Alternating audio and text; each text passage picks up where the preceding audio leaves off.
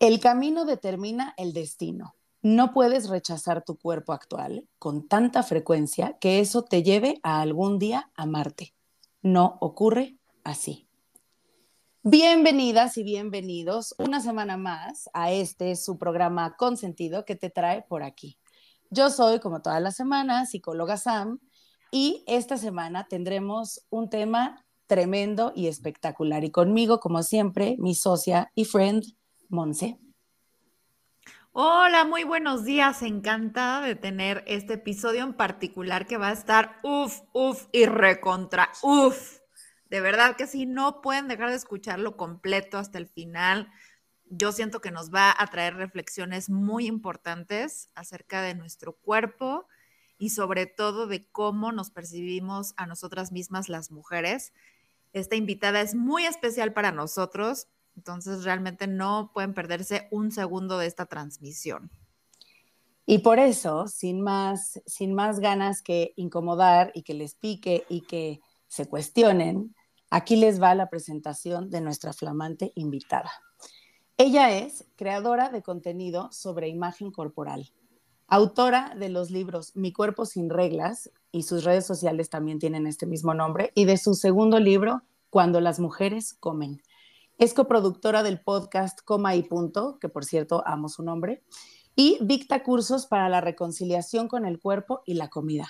Formada en la Universidad Nacional de Córdoba, Argentina, y en el Instituto de Psicología de la Alimentación en Estados Unidos, hoy se encuentra cursando su posgrado en neurociencias aplicadas en Río de Janeiro, Brasil. Con ustedes, Noelia Previtera. Buenos días, Noé, ¿cómo estás? Buenos días, chicas. Muchas gracias por la invitación. De verdad estoy muy feliz de este tipo de encuentro con ustedes. Muchas, muchas gracias por darnos este espacio.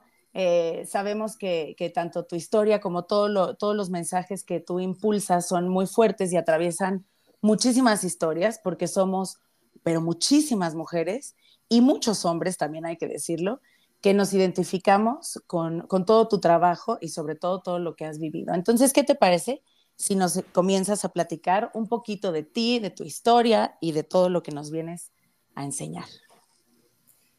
Cuando a mí me preguntan sobre lo que hago ahora, además de que tengo que encontrar palabras para explicar lo que hago, eh, porque no es una profesión así determinada con, con un título en realidad, eh, nunca en mi vida pensé que iba a terminar haciendo esto, porque mi vida era totalmente diferente. Hace siete años atrás, si vos hacías un Zoom en lo que yo estaba viviendo. Yo era dueña de gimnasio, eh, fundadora de la Cámara de Gimnasios y dueños de gimnasios de, la ciudad donde yo vivía en Argentina, atleta fitness, eh, eh, era especializada, kinesióloga especializada en rehabilitación deportiva, 10 años de, un gimnasio, gerencié un gimnasio, un gimnasio propio por 10 años.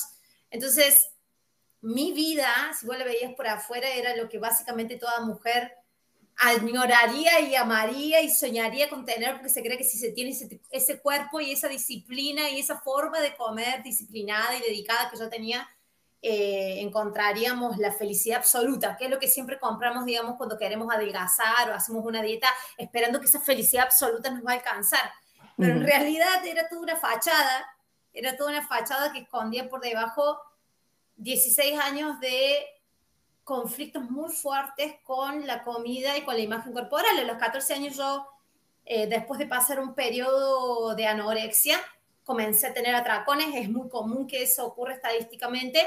Comencé a tener atracones a los 14 años y de ahí mis atracones nunca más pararon. Tenía épocas donde estaba en control y épocas donde estaba en, en descontrol, que también es una dinámica muy, eh, muy común, digamos, cuando las personas sufren un trastorno por atracones había intentado de todo, institutos de trastornos de conducta de alimentación, comedores compulsivos, terapias para adicción a la comida y llegué a tener ese estilo de vida que te digo que hace siete años tenía, creyendo de que eso iba como a, hacer como una amortiguación de lo que yo vivía en puertas adentro. Que en realidad si vos veías mi fachada, nunca te hubieras imaginado lo que yo realmente peleaba puertas adentro. Fines de semana donde se desataban los descontroles para comida, temporadas menos, temporadas más, no poder salir de vacaciones porque cada vez que me iba de vacaciones empezaba a tener atracones, subidas y bajadas de peso constante que aun cuando no eran grandes, creo que todo el mundo lo percibía, mis periodos de más engorde y más adelgazamiento, hasta que llegó hace siete años, después de mi última competencia de fitness, una etapa donde empecé a tener tantos atracones que terminó subiendo 30 kilos en tres meses y ahí ya no hubo vuelta atrás. Es como que algo se quebró dentro mío y toda esa fuerza de voluntad para hacer dieta, para volver a adelgazar y entrenar para volver a adelgazar, o es como que se quebró todo dentro mío. Había algo dentro que era eso que me mantenía buscando a través del estilo de vida fitness, se quebró, no lo podía utilizar más. Y ahí es cuando empezó la búsqueda de que tiene que haber alguna otra cosa. En el medio tuve pensamientos, esto lo cuento mucho en mis libros, tuve pensamientos de morir. Eh, quería terminar con mi vida porque no, no entendía cómo continuar viviendo si lo que, lo que más anhelaba y lo que creía que me iba a sacar de mi infierno no me saco y terminé en el infierno que era mi vida, que era literalmente engordar lo que había engordado y estar en tremendo descontrol con la comida. Ese era mi infierno. Era de lo que había estado tratando de escapar tantos años y llegué justamente ahí. Entonces tuve un periodo donde estuve con pensamientos así, no quería vivir más, hasta que llegó esta información de cómo dejar de tener atracones, dejando de hacer dietas, comer intuitivo, empezar a, sanar mi imagen corporal, que esa imagen corporal no le iba a sanar intentando bajar de nuevo de peso, sino estando en mi cuerpo de una manera diferente a como me había relacionado con mi cuerpo durante toda mi vida y bueno, y eso le dio inicio a mis dos libros, a los cursos que hoy dicto, a mis redes sociales, a mi canal de YouTube, al podcast. Y bueno, acá estoy. Nunca me imaginé que iba a estar haciendo eso cuando era más chica, pero acá estoy. Sí, justo como que es esta parte de, como si alguien te tocara la puerta por dentro, ¿no? Así es un toquido que ya no puedes evitar. ¿no? Yo, yo en lo personal, después de, de todos estos años que llevamos escuchando gente y viendo todos estos cambios por los que atravesamos, yo he llegado a la conclusión, no sé ustedes qué opinen, de que la fuerza de voluntad y el echarle ganas está totalmente sobrevalorado. Sí, es tremendo. Hay libros sobre eso ahora y justamente nos dimos cuenta de que el, sanar, y más para la mujer, yo hablo mucho de la mujer porque mi, mi, mi posgrado en neurociencias es especializado en cerebro femenino. O sea, en un cerebro que es funcionalmente y hormonalmente diferente a un cerebro masculino, biológicamente hablando. Eh, entonces, sí, eh, es otro el fluir de cómo la mujer corporaliza y cómo la mujer vive y transita sus días. Hoy lo entiendo totalmente diferente. Entonces, en este caso, sí, la fuerza de voluntad está totalmente sobrevalorada. Sí, es tremendo. Ahora, lo, que a mí me parece muy doloroso es como esta pelea que tenemos las mujeres con nosotras mismas, ¿no? O sea, esta lucha que no estoy segura en qué momento comienza. Lo que sí estoy segura es cómo yo de, e, empecé desde adolescente como a vivir esta lluvia de comentarios quizá o de sí, palabras que me hacían como que pensar demasiado en mi cuerpo y de una forma negativa, ¿no? O sea, una forma en la que yo tuviera que estar pensando constantemente cómo perfeccionar mi cuerpo o cómo mejorar mi cuerpo de alguna manera. Un comentario así que me lo tengo así grabado en el corazón, por ejemplo, es una vez un amigo que yo quise muchísimo, fue uno de mis mejores amigos, fuimos a mi casa de campo y, estaba yo en traje de baño y entonces se acercó conmigo y me dijo, o sea, tu cuerpo está bien, estás delgada, pero la verdad es que estarías mucho mejor si te ejercitaras más. Y, que me lo dijera alguien que yo quería tanto, ¿sabes? Fue como un, pues me lo está diciendo por mi bien, supongo, ¿no? O sea, porque me quiere, porque quiere verme mejor, pero al mismo tiempo fue un dolor inmenso, ¿no? Como escuchar estas palabras. Entonces, o sea, ¿cómo, ¿cómo podemos hacer que la gente empiece a conectar con el daño que hemos estado cargando las mujeres de tener este pleito con nosotras mismas?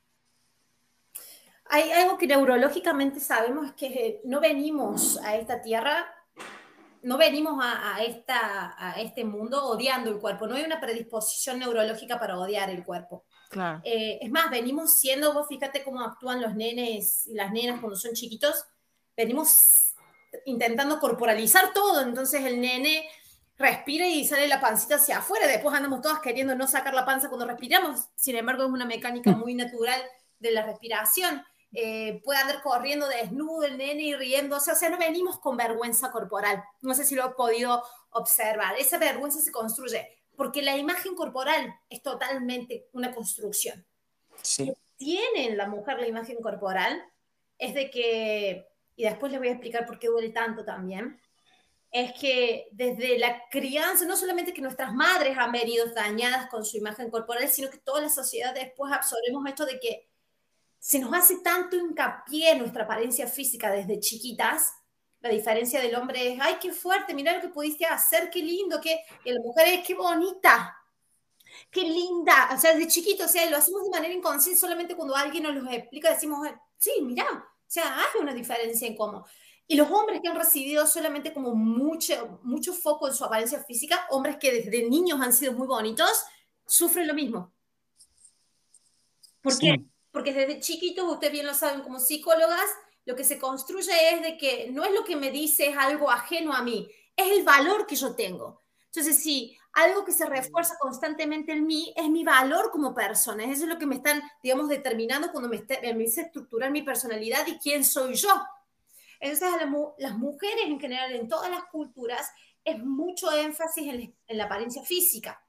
Y fíjate lo que neurológicamente descubrimos, y, esto lo, descubre Christine Neff, que hace los libros de autocompasión incondicional, y también la autora de eh, los trabajos de, neurociencia e imagen corporal de, que se llaman Enfermas de Belleza. Ese es el título que de su trabajo que está impreso en un libro, eso está compilado en un libro, de que es tan doloroso para la mujer porque neurológicamente, viste que nuestro cerebro es como un cerebro que todavía cree que está viviendo en la época de las cavernas, es un cerebro muy uh sigue trabajando con, hasta con reacciones desde allá cuando vivía en las épocas de las cavernas.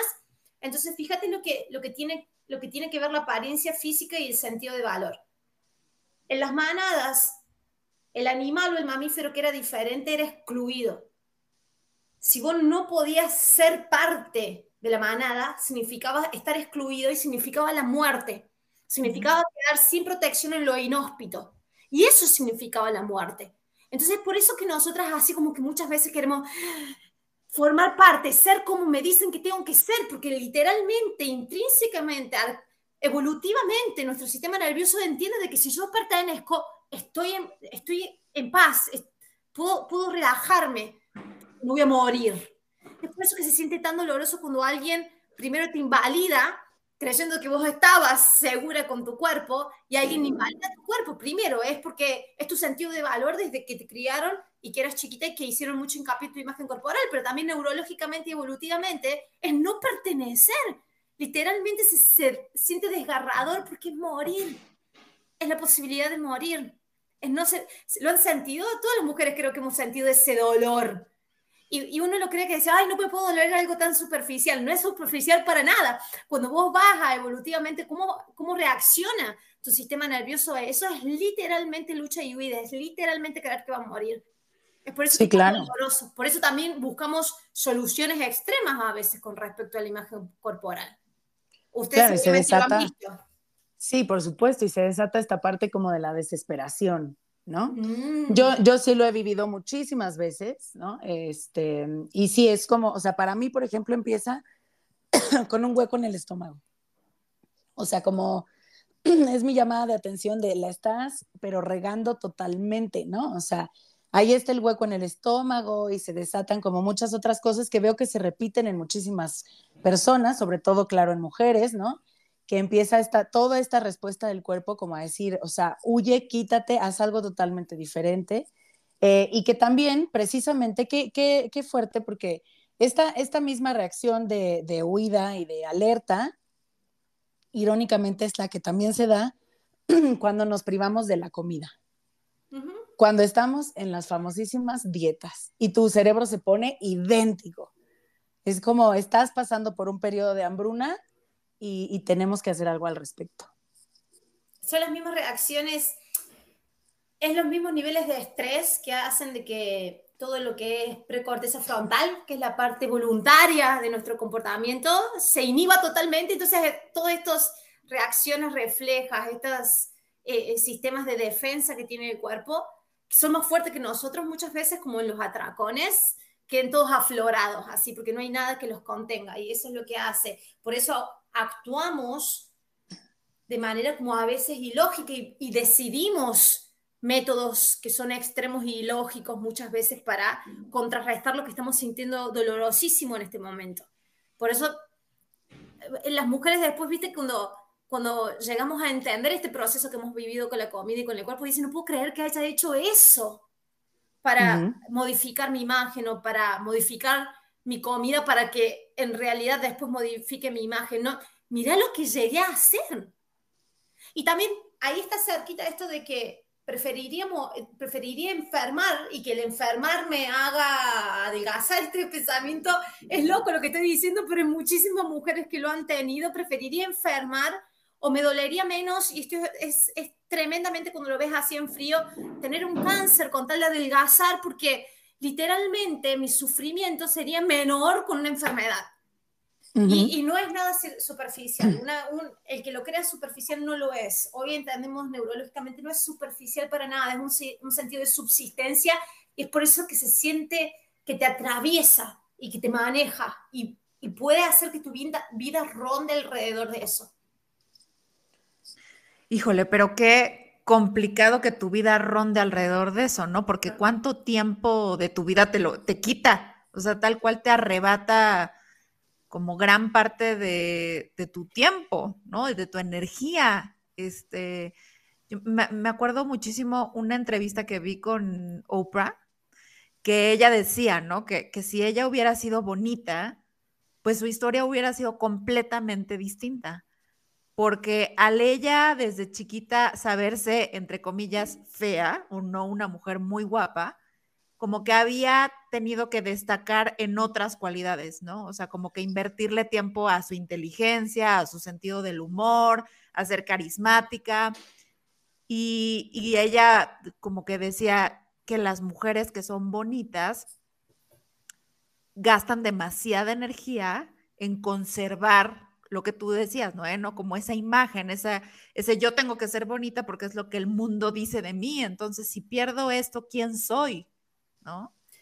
en uno de mis cursos tuve de alumnas, tuve alumnas así, una Miss Universo Argentina, una, dos actrices peruanas muy famosas en Perú, y, esto que pareciera ser su don de vida, que era su belleza, se termina transformando en su cárcel, chicas mismo, dado vuelta.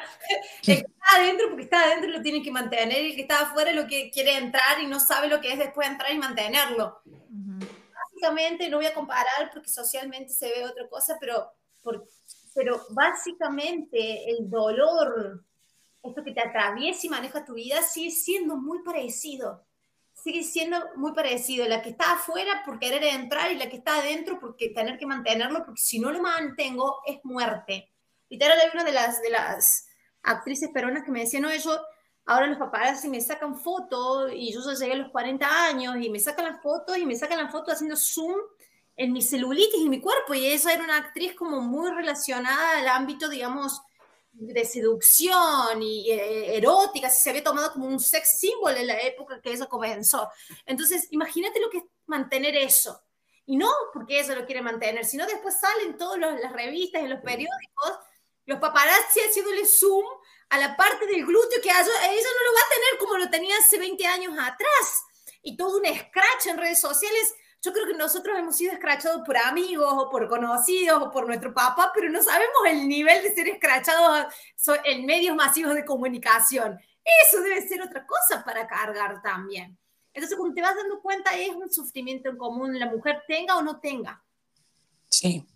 Es este tipo de, de lo que decías, ¿no? Es como los miedos, a mí me gusta llamarles miedos boomerang, ¿no? En donde toda tu vida te la pasas con muchísimo miedo de llegar a ese momento en el que el miedo me va, ajá, y en realidad lanzaste ese boomerang y te regresó y te pega en la cara y vives en ese miedo. Sí. Efectivamente, y es como dices, esta parte de estar, de vivir en el miedo y de vivir en el, sobre todo en el dolor y perpetuar el dolor. Eh, en, una, en una plática que dimos, que, que di con, con Monse, precisamente de estas, de, de todas estas cuestiones, de, cuestionarte sobre si tu cuerpo en realidad es tan imperfecto, de dónde viene, qué tanto se nos ha enseñado. Yo les contaba que cuando me divorcié, bajé muchísimo de peso, de manera natural, si tú quieres, como una respuesta, hoy entiendo que era una respuesta a tantísima eh, como adversidad. ¿Y cuál era la respuesta social? La respuesta social era, ¡ay! Pero qué maravilla, yo también me voy a divorciar. Mm. ¿No? O sea, nunca has estado mejor que ahora que te divorciaste. ¿No? Y entonces hacemos esta, esta cuestión en donde el dolor de las personas es como, qué bueno, por lo menos te sirvió para adelgazar. O sea, no importa si, si, si atravesaste por toda esta parte traumática, pero lograste el objetivo, al costo que sea. Y, eso se me hace tremendo. Y ni hablar, eh, eh, Samantha, si después lo volvés a recuperar. Ah, claro. De que, ahora, ¿qué iba a decir el otro? Si estuvo tan pendiente de mi adelgazamiento, ahora va a estar tan pendiente de mi engordada. Es lo primero que pensé, que ¿qué va a pensar el otro? Entonces, no sé, empezás a esconderte de las personas. Tengo alumnos que me dicen, en esta época donde engordé, me escondo de todo el mundo y, y, y, si me tengo que enfrentar a esa persona, prefiero enfrentarme a personas que no conozco porque sé de que no van a tener un juicio anterior de mí. Lo, lo, lo más feo es personas que me dijeron y me recalcaron mi adelgazada y me lo, me lo celebraron como que era más valiosa para ellas o era más significativa para ellas por el haber adelgazado, pero después cuando engordé, ¿qué es lo que van a pensar de mí? Es tremendo eso. Sí, eso es tremendo. Oye, y cuéntanos, en esta parte en la que obviamente tenemos a medio mundo diciéndonos, este, adelgaza porque diabetes, porque el corazón, porque, eh, porque el dolor de rodilla, este, si, si estás pasada de peso es porque estás pasada de peso, no es porque tengas algo en la rodilla. ¿Cómo hacer frente? O sea, ¿cómo les podemos transmitir este mensaje de cómo hacer frente a todo este mundo que eh, con, la, con la, digamos, con la bandera de la, de la salud, te dicen, haz hasta lo imposible, móchate un cacho o córtate un cacho de estómago para que logres estos estándares. Y te lo dicen con una serie de evidencias eh, médicas y evidencias científicas de que te va a ir mejor si te, por ejemplo, te mutilas una parte del estómago o si pasas a través de todas estas dietas tremendas. ¿Cómo hacer frente cuando precisamente la, la fuerza de voluntad, las ganas ya se rompieron y ya estás del otro lado de la, pues del otro lado de la reja, digamos. Mira, antes, que, antes de que Noé conteste, te voy a contar la anécdota más absurda al respecto. Tengo una paciente que fue con el otorrino porque está perdiendo la audición y la receta del otorrino fue bajar de peso. Ah, claro. Porque está perdiendo la audición. O sea, Dios mío. E, lo que nos faltaba. O sea, eso, ¿no? Deja un ejemplo clarísimo de, esta parte que estás hablando, Sam. Ahora sí, no O sea, quedarnos sordas por gordas. Ajá. perdón, no Cada vez estoy más convencida, como estoy en un posgrado donde lo único que hago es leer estudios científicos, mi lector no, tengo, no me los voy a terminar para poder leer otra cosa que no sean estudios científicos. Pero en realidad, cuando realmente te pones a leer variedad de estudios científicos y que son de calificación alta, que sean calidad de estudios científicos, que las dietas, estos métodos de bajar de peso con restricción alimentaria, cambiando la alimentación, eliminando grupos de alimentos y haciendo ejercicio, nosotros sabemos hace años que no funciona. Años que no funciona. Y lo que, lo que lleva a largo plazo, si repetís ese método que no funciona, es que tu salud empeore más. Entonces, cuando vos te vas al, al gran volumen de mujeres, no es la primera vez que intentan bajar de peso cuando van al médico. El médico, o sea, si alguien, médico, si alguien me está escuchando médico del, del otro lado, es cuando alguien llega a tu consultorio lo primero que te pasa por la cabeza es que tiene que bajar de peso para mejorar tu salud, preguntarle desde cuándo está intentando bajar de peso. Te puedo asegurar de que es un el, promedio de, dietas por, mundial por mujeres es mínimo 97 dietas por vida, o sea, en la vida de las mujeres, mínimo. O sea, llegó tu consultorio, pero calado y clavado el ángulo de que va a tener más o menos unas 10, 30 intentos de baja de peso antes de que vos le digas de que tengo que bajar de peso.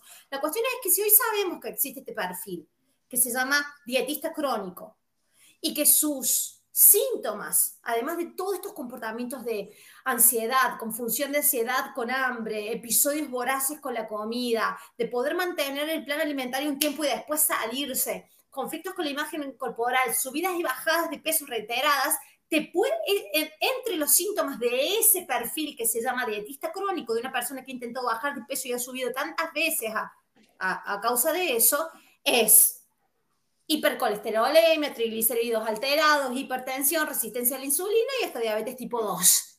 Entonces, cuando un médico ve toda esta analítica en sangre y dice, che, mira, esto lo solucionas con una dieta, fíjate si no estás agregando más nafta a lo que causó esa analítica o te das cuenta porque el gran número y el gran, el gran porcentaje de mujeres hoy ya vienen con un perfil. Es más, se estén, así como la ortorexia se está pensando de entrar dentro del e, DSM-5 como uno de los trastornos de la conducta de la alimentación, porque si no cae dentro de, no, yo es un estilo de vida saludable, en realidad era una mutación del trastorno de la alimentación que acarrea durante años y ahora lo hace pasar por estilo de vida saludable porque es lo que socialmente has aceptado. Claro. Entonces está esto que también es socialmente acepto es que una persona viva a dieta, pero que una persona viva a dieta tiene un montón de síntomas. Tiene unos síntomas biológicos y en analíticas de sangre, en patologías. Entonces, primero hay que ver eso. Y segundo, te lleva a esto de que, ¿qué es el peso saludable? Puedes decir, bueno, no, tiene que estar dentro del IMC eh, de peso normal. Y decís, ¿cómo sabemos que el IMC de peso normal te va a asegurar la salud? Entonces están estos estudios que en vez de decir bajo de peso hasta el IMC que me dé peso normal, veo en realidad qué nivel poblacional tiene mayores índices de salubridad. Estos estudios se han hecho. ¿eh? Entonces, tomas a toda la población y ves quiénes son los más saludables, que tienen hábitos saludables y que tienen analíticas y un perfil más saludable. La, el mayor volumen de personas con mayores índices de salubridad se da entre el índice de masa corporal 28 y 32. Ustedes saben lo que significa 28 a 32. Es el último percentil de sobrepeso y el primero de obesidad tipo 1. Sí. Está como movido el percentil, ¿no? O sea, estamos... Independientemente de que el IMC se hizo hace dos siglos por alguien que no tenía nada que ver con la salud. Por eso tal vez está movido el percentil. Sí. Y aparte con gente que hoy en día ya no existe. ¿No? O sea, porque esos percentiles estaban hechos en medidas antropomórficas de hace dos siglos, pues, pero pues que no van cuando vas o cuando, cuando estudias de historia, pero si las reinas y los reyes medían 1,20, o sea, es lo que mide un niño de seis años, ¿no? O sea, pues cómo, o sea, es incomparable la, la actualidad, ¿no? Y esta parte, fíjate que esto que dices de cómo, cómo van mutando estos trastornos que tienen que ver, o sea, que, que al final no tenía que ver con la comida, ¿no? Tenía que ver con lo que sentíamos por dentro. Esto de cómo entra en el DSM5 o cómo se pretende que entre, que para la gente que nos escucha, el DSM5 es básicamente como el, el diccionario de las enfermedades mentales y que cada, cada X cantidad de tiempo se va modificando, porque obviamente las enfermedades, entre comillas, van variando. En el DSM2, o no me acuerdo en cuál, la homosexualidad era una enfermedad hoy, evidentemente, la orientación sexual sabemos que no es así, y entonces también esto va cambiando. Lo que antes se veía como precisamente como, o más bien, lo que ahora se ve como un método de una forma de vida sana, claro que podemos ver cómo eso desata mucho peor, ¿no? Y los resultados a largo plazo sí pueden ser, pueden ser tremendos. Ahora, yo creo que también como que lo valorado socialmente, igual que el DSM, va cambiando, ¿no? Entonces, pienso que hoy en día eh, le hemos llamado las generaciones fit, ¿no, Noé? O sea, mm. como obsesionadas con el vernos fit, vernos eh, que hacemos ejercicio, que comemos muchísimas verduras y orgánico y, superfoods y vitaminas y he visto mujeres que tienen 20 suplementos en la mañana, más los hongos que se comen todas las tardes. Dios mío, yo siento una presión de decir, eh, o sea, ¿qué, ¿qué, no me estoy comiendo que debería de comerme? ¿No? ¿Y qué me estoy comiendo que no debería de comerme? Y, constantemente pensamos en eso, ¿no? Como tendría que estar consumiendo esos hongos, no tendría que estar comiendo menos azúcar de la que como, tendría que estar comiendo pollo orgánico, tendría que Dios mío, siento que es un estrés alrededor de cómo nos alimentamos y, la cantidad de ejercicio que hacemos impactante, ¿no, Noé? Sobre eso habla el último libro que se publicó hace dos meses, yo me lo mandé a traer de Estados Unidos, de, de Christy Harrison, la autora del libro Antidieta. Ajá. Bien, que eso solamente lo que hace es dar un contexto histórico de por qué la industria de las dietas, este, digamos, como que hasta tomó la, la, industria de la salud, porque es una industria también, y cómo se, se fue esparciendo. Y ella acaba de publicar este libro que se llama La trampa del wellness. Y hmm. estos de estilos de vida saludable que en realidad, y presenta un montón de porcentajes de estudios científicos, digamos, poblacionales de diferentes tipos de, de, poblaciones dentro de veganismo, vegetarianismo, fitness, competidores de fitness y cómo 70% de esas poblaciones vienen con antecedentes de trastornos de conducta de alimentación. Y que solo han buscado como todas hemos buscado en algún momento, y no le estoy echando la culpa de eso, sino, a ellos, sino de que podemos estar tan ciegos o podemos estar tan movidos por un miedo que lo único que hacer es caer en otra trampa, porque esa, por eso se llama el libro, se llama el libro La trampa del wellness, y que es de que como mi, mi, mi talón de Aquiles es la comida y cómo me comporto con la comida, lo más lógico para mi cabeza es eliminar grupos de alimentos así no me tengo que relacionar con toda la comida porque mi dificultad está en la relación con la comida. Es por eso que personas que tienen una relación conflictiva con la comida también les un sentido de paz el ayuno intermitente y después terminan con atracones de nuevo, porque el ayuno intermitente me obliga 16 horas por lo menos a no tener que lidiar con esto que es conflictivo en mí, que es cómo me relaciono con la comida y cómo termino eligiendo comidas que todos me dicen allá afuera que no debería elegir. Entonces estoy conflictuada y entonces lo más fácil es anular por 16 horas el tener que tomar decisiones en el tema. ¿Se dan cuenta por qué también personas que vienen con antecedentes de trastornos de conducta de alimentación es fácil caer en ayuno intermitente, en veganismo? Es difícil hablar sobre esto porque saltan todas las comunidades de, que defienden este estilos de vida, pero en realidad después cuando vamos a los estudios científicos y vamos a los datos, los números nos muestran otra cosa. Sí, al, número no le puedes debatir. No. O sea, el número es un número. El pésele a quien le pese, ¿no? Exacto. pero sí, creo que, o sea, la comida nunca ha sido el problema, ¿no? Ahora, ¿cómo, cómo hacemos frente o cómo, eh, o sea, la solución acá, pues solución muy entre comillas. Entonces, es como lo que todo lo que se, critica de la salud en todas las tallas y de toda esta, toda esta posición, ¿no? Ante la analítica y ante los datos. Entonces, ¿la opción cuál es? ¿Tirarnos a la comida y engordar hasta que reventemos? Porque eso es lo que normalmente la gente piensa, ¿no? si las dietas están mal, entonces comeré, ¿ok? Fíjate que poco conocemos del espectro de cómo relacionarnos con la comida, que lo único que se nos viene a la cabeza que es posibilidad de cuando dejamos de hacer dieta es darnos una panzada de comer y morirnos comiendo. No, existe todos unos grises en el medio, porque, claro, pero fíjate qué limitado que es la relación que hemos tenido con la comida, que es o estamos en dieta o no estamos saliendo de la dieta de manera compulsiva, que no concebimos nada en el medio. Yo soy una total activista de todos los movimientos que son anti-dieta, y no quiero ser anti nada, sino pro conexión corporal, le llamaría. Yo te tengo que, si no te acordás cómo era intuitivamente comer cuando eras chico, y yo no te estoy diciendo que después agarre la alimentación intuitiva y sea tu religión, porque sería una dieta más, sino de que, ¿qué base tenés de escucha de cuerpo? Y qué casualidad que al mismo tiempo estés tan enemistada y en rechazo con ese cuerpo.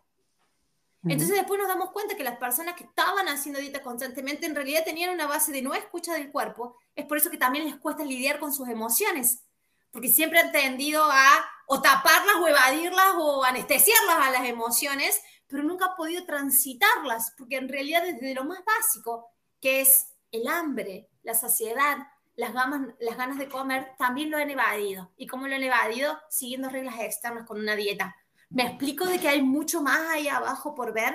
Entonces, cuando vos dejas de hacer dieta, es el campo de juego perfecto para ir conectándose con estos sentidos innatos del cuerpo, que en realidad hablamos de comida, pero después parece que el cuerpo le permitís que te vos humana le permitís al cuerpo ser escuchado en su hambre, en lo que realmente quería comer y no en lo que debería comer según la dieta y para bajar de peso.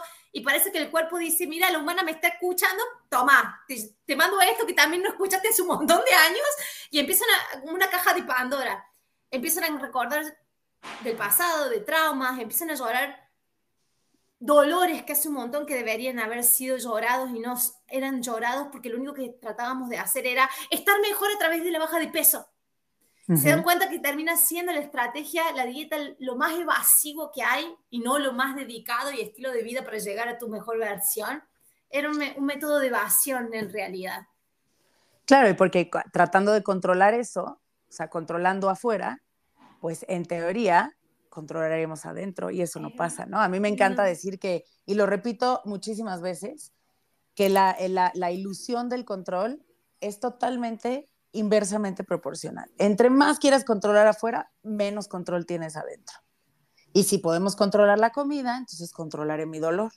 Y si puedo evitar los carbohidratos, entonces yo voy a, por ejemplo, voy a escalar esta eh, eh, escalera de felicidad y entonces abriré la puerta a la felicidad. Y pues tampoco está ahí, ¿no? Entonces justo esta parte de, escuchar al cuerpo. Y fíjate que eh, en esta, en esta cuestión de escuchar y entre la, entre la, o sea, como la confusión que se da entre lo que escuchas a tu cuerpo y lo que te dicen por fuera, creo que también muchas de las creencias de que tienes que tener este tipo de cuerpo, tienes que hacer todo esto, hay un hueco ahí en donde se empiezan a generar todas estas ideas de inseguridad. De que yo, pero llega un punto en el que te, de verdad te crees que tú no eres, por ejemplo, eh, digna de, una eh, relación de pareja con alguien que te guste. No eres digna de un éxito profesional porque tienes este cuerpo. Pero solo es lo que es un sistema de creencias que te, que te enseña a creer que no vas a lograrlo si no cambias tu cuerpo. Y lo que hace, lo que a mí me hace pensar es que entonces las inseguridades en realidad no son propias, son totalmente adquiridas son totalmente adquiridas y son la mejor eh, herramienta o la mejor justificación para no vivir experiencias y salir heridos. para evitar el dolor. sí, te das cuenta de que es mucho más fácil creer que te rechazan. Y esto lo dice muy, muy en claro Ginny Roth. Cuando era gorda y me rechazaban era por mi gordura. Pero cuando ya fui flaca y me rechazaron, me rechazaron por quién soy yo, sea, no tengo nada más que echarle la culpa. Entonces, ahí sí tengo que transitar el dolor. Entonces, vivir a dieta, vivir creyendo de que tu cuerpo no es suficiente, más allá de que la sociedad te haga creer eh, y lo externo te haya hecho creer eso, llega un punto donde te das cuenta de que más allá de que tus padres te hicieron creer mal y te dejaron un trauma o una huella, la responsable de transitarlo y arreglarlo termina siendo vos. Entonces, de alguna u otra forma, tomas ese, ese timón y de decir, bueno, de acá en adelante me hago yo, aun cuando no haya sido mi culpa o la culpa de quién haya sido, si porque pasó así sin culpas, en algún momento te tenés que hacer cargo del timón si realmente querés aprovechar estos años limitados que tenemos en esta vida, básicamente. Nos damos cuenta de que cuando vamos a vivir, si la excusa siempre ha sido de es mi cuerpo el que es inapto para hacer esta actividad física o el que es inadecuado para salir a algún lugar a conocer pareja o para postularme para cierto puesto de trabajo o para ser emprendedora. Tengo muchas mujeres de que tienen un emprendimiento, pero como ahora es todo digital, ¿cómo hago con mi imagen si me tengo que sacar fotos, grabar videos? Y nos damos cuenta de que la mejor excusa que te va a mantener de no intentar va a ser de que tu cuerpo es inadecuado. Pero si tu cuerpo no fuera inadecuado, yo mañana te doy con una varita mágica el cuerpo de tus sueños. Te puedo asegurar de que si adentro no cambiaste la relación y la impronta que tenés en, en, en relación con tu cuerpo, tu mente te va a hacer creer que es inadecuado. También. No importa, sí, no importa cuán perfecto sea afuera, porque es una enseñanza que la has repetido tantas veces internamente, que internamente quedó engramado. Y si internamente está engramado así, esta magia de la, de la percepción imagen corporal, básicamente es como unos anteojos que están teñidos de una experiencia de repetición interna. Es por eso la frase que mencionaste al principio. No hay forma de llegar al amor corporal si todo tu camino fue, me rechazo, todavía no es suficiente lo que bajé, todavía me falta un poquito más, para eventualmente después llegar a un lugar que se, se marca por un peso en la balanza o un porcentaje de grasa corporal, donde se abren las puertas del cielo y te cae amor propio. No pasa así. Porque lo que más, con más frecuencia vos practiques en relación a tu a, tu cuerpo, a cómo vos ves, percibís, sentís tu cuerpo, sea el envase que sea, eso es lo que vas a obtener hacia afuera. Por eso, si, si el mecanismo de resguardarte en la no adecuación de tu cuerpo para hacer las cosas, yo mañana te doy un cuerpo perfecto, adentro vas a seguir funcionando igual. Y ese es nuestro papel, sanarlo, chicas. Vino desde otras, viene, pero lo merecemos nosotras y lo merecen las generaciones que siguen. Porque de acuerdo a nosotros, las otras generaciones lo van a mamar. Totalmente. ¿Por dónde empezarías tú, Noé? O sea, ¿cuál crees tú que es como ese primer paso? Porque, por ejemplo, ¿no? Yo siento que, ok, ya, estoy dispuesta a amarme a mí misma tal y como soy, quiero empezar eh, a tener una buena relación con mi cuerpo y con la comida, pero ¿por dónde empiezo? Bien, el camino al amor propio es como si yo te dijera, mira, te voy a dar una raqueta de tenis, puro jugás al tenis y te doy una raqueta de tenis con la promesa de que un día vas a jugar con Federer. Ese, eso, ahí así de lejano es el amor propio. En el medio hay un montón de otras cosas que se tienen que hacer y es un camino que es prolongado. No es un curso de tres meses, ¿no? O sea, te puedes obtener herramientas en un curso de tres meses, no dura tres meses este camino. Primero lo que yo me aseguro es de que si toda la vida has buscado sentirte mejor a través de modificar tu cuerpo, bajar de peso y ahí creer que te ibas a sentir mejor, te hago dejar la idea de baja de peso, por lo menos por ahora, por lo menos por un año. Y ver qué es lo que aparece cuando mentalmente eso no puede recurrir a, ah, entonces empiezo la dieta para modificar esto, entonces voy a modificar lo que estoy sintiendo ahora. ¿Qué otras herramientas empiezan a aparecer? Empiezan a aparecer esto, que lo mínimo, mínimo que nos merecemos los seres humanos, que es respeto, respeto por el hecho de estar vivos y ser seres humanos, con nosotras mismos no los practicamos. Entonces, las cosas y las palabras, los pensamientos y las ideas que nos decimos a nosotras, a nosotras mismas en la cabeza y cómo hablamos de nosotras mismas en nuestra intimidad, aún para otras personas, pero de nosotras mismas, es totalmente irrespetuoso, es denigrante, es humillante. Si vos le tuvieras que decir a otra persona que no te estoy diciendo que amas, pero que le tenés cierto respeto porque es tu compañera de trabajo, es tu jefe o es tu amiga, aunque no sea tu mejor amiga, no le dirías las palabras, ni las, ni las frases, ni las ideas que vos te decías a vos misma en tu cabeza. Eso estamos de acuerdo, ¿no? Totalmente no hay forma de hacer un camino donde yo pueda, pueda empezar a tener esta relación de ida y vuelta con el cuerpo, de cuerpo, no me gustas del todo, pero voy a escuchar lo que quieres comer, aún con miedo a engordar, quiero conectarme con vos y que vos no sientas que yo te estoy matando de hambre, pero al mismo tiempo, aun cuando no me gusta del todo mi apariencia física, no necesito humillarme y denigrarme para expresar eso. Eh, eso es lo mínimo, mínimo y básico. Y todas las mujeres cuando las saco están ahí. Están en una agresión mental con ellas mismas inhóspita.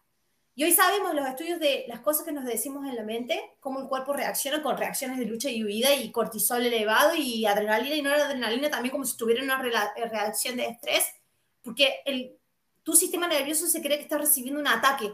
No sabe en realidad si es propio, si es externo, pero es un ataque. Porque, viste, lo que cree la mente muchas veces no necesariamente tiene que estar afuera, lo cree solamente porque apareció en la mente.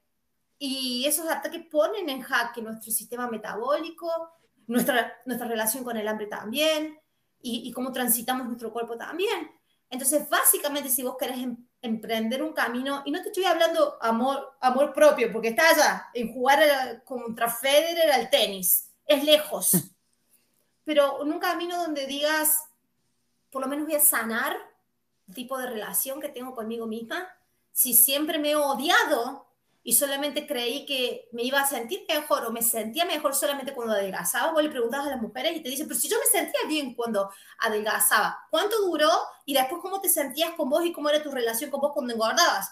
No, horrible, un asco, y las cosas que salen. Entonces, ¿realmente crees que así es la relación que tenemos con las personas? Si vos, si es así condicional, la relación con vos mismo, básicamente vos sos tu peor enemiga.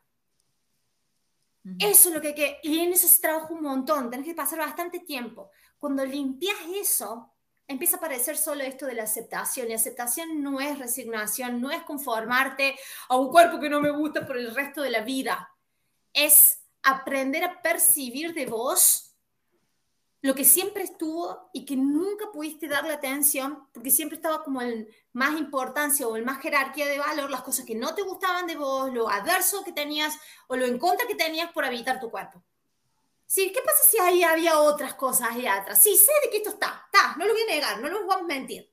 No me voy a poner al frente del espejo y decir, qué linda, qué linda, qué linda, hermosa, hermosa, hermosa, porque mi cabeza me va a decir, mentira, sos una mentirosa, porque toda la vida me dijiste, viste, no se siente natural.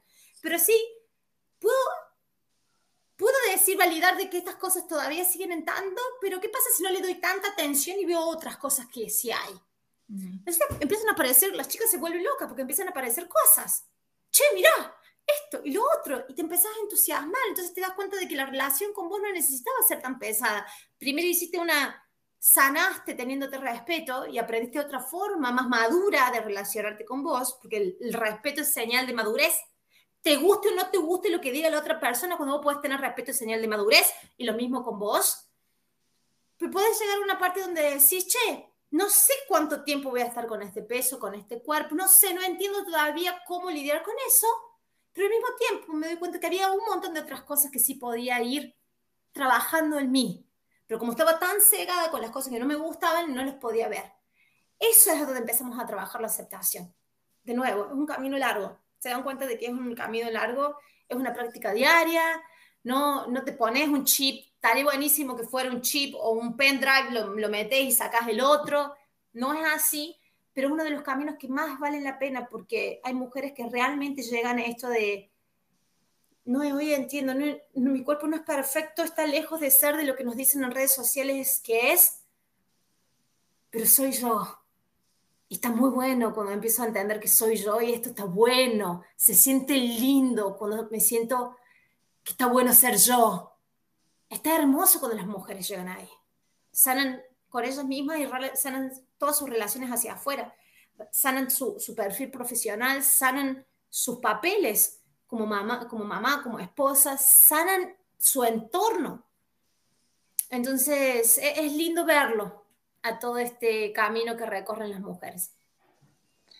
Claro, porque creo que es, es muy gratificante y lindo y libera tu potencial y a, a, ti misma, ¿no? Cuando en realidad te das cuenta de que sí eres la persona perfecta para tu vida.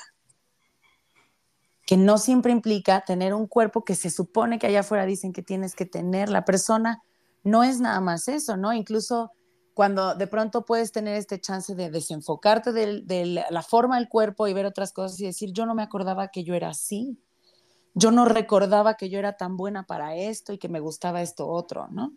Y que en realidad eres perfecta para tu historia. Y eso creo que es un poder tremendo que da la sanación con uno mismo. Exacto.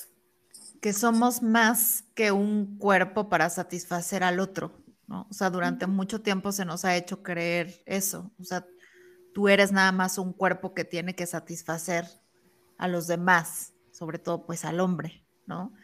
Y quitarnos esa idea de la cabeza, como tú dices, Sam y Noé, como dejar de ser solo eso, ¿no? Somos mucho más que eso. Y encontrar tu valor eh, dentro y no fuera, y sí, se escucha muy cliché y muy manoseado, ¿no? Pero, pero qué importante como regresar a lo básico, a lo simple. Híjole, estuvo padrísimo el podcast de hoy, ¿no? Es un goce escucharte ¿eh? y podría este, estarte escuchando tres horas más. En este instante me voy a ir a comprar tu libro, por supuesto, para leerlo y terminar de sanar porque híjole, qué camino tan fuerte. ¿eh? Yo que tengo dos hijas además, de verdad que sí, de pronto sí me entristece pensar que ellas pudieran ir creciendo y dejar de verse a sí mismas tan perfectas como yo las veo, ¿no? Me gustaría que siempre se vieran a ellas como las veo a través de mis ojos. Quisiera que eso nunca eh, cambiara y sé que no va a pasar así, ¿sabes? Y me da tristeza. Pero gracias por tu tiempo, Noé, este, y gracias por, todo, por todos tus conocimientos y compartirlos con nosotros. Gracias a ustedes, chicas, ha sido un placer estar con ustedes. Y si esta parte de que, de, si, no, si nunca jamás alguien te hubiera dicho que no eras la versión perfecta para tu vida, jamás lo hubieras cuestionado. Nunca hubieras creído que tu cuerpo no era perfecta si alguien más no te lo hubiera dicho. Nunca hubieras pensado que no eras perfecta y que tu cuerpo es perfecto para el momento de tu vida que estás viviendo. Y perfecto no implica complacer precisamente y que todo el mundo te vea y estar para alguien más, no es estar, porque tu vida solo la vives tú. Entonces, muchísimas gracias, Noé, por tu mensaje, por toda tu pasión, por todo lo que, lo que transmites cuando nos cuentas de tu historia y de toda tu, tu, carrera, investigación. Y sí, compren su libro, es espectacular. El mío ya está hecho una baraja. Este, ya está despegado, pero subrayado, pero cacheteado, pero Muchísimas gracias por acompañarnos y ya saben, la Noé la pueden encontrar. Cuéntanos, Noé, ¿en dónde te pueden encontrar? En mis redes sociales, en Instagram y en TikTok y en YouTube, como Mi Cuerpo Sin Reglas, que es el nombre de, mi primer libro. Eh, subo muchísimo material, genero muchísimo contenido en los tres canales y también en mi podcast Como y Punto y si no en mi página web noepreviter.com. Así que atentos y atentas todas para todos los cursos que da Noé y toda la información que nos hace un cariñito en el corazón. Muchísimas gracias, chicas. Nos espera, las esperamos para la semana que viene. Recuerden calificar, compartir, platicar e incomodarse con nosotras. Hasta la próxima. Chao.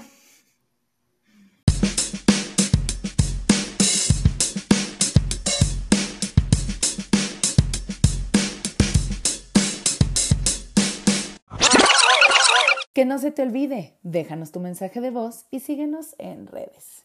Oh, thank you.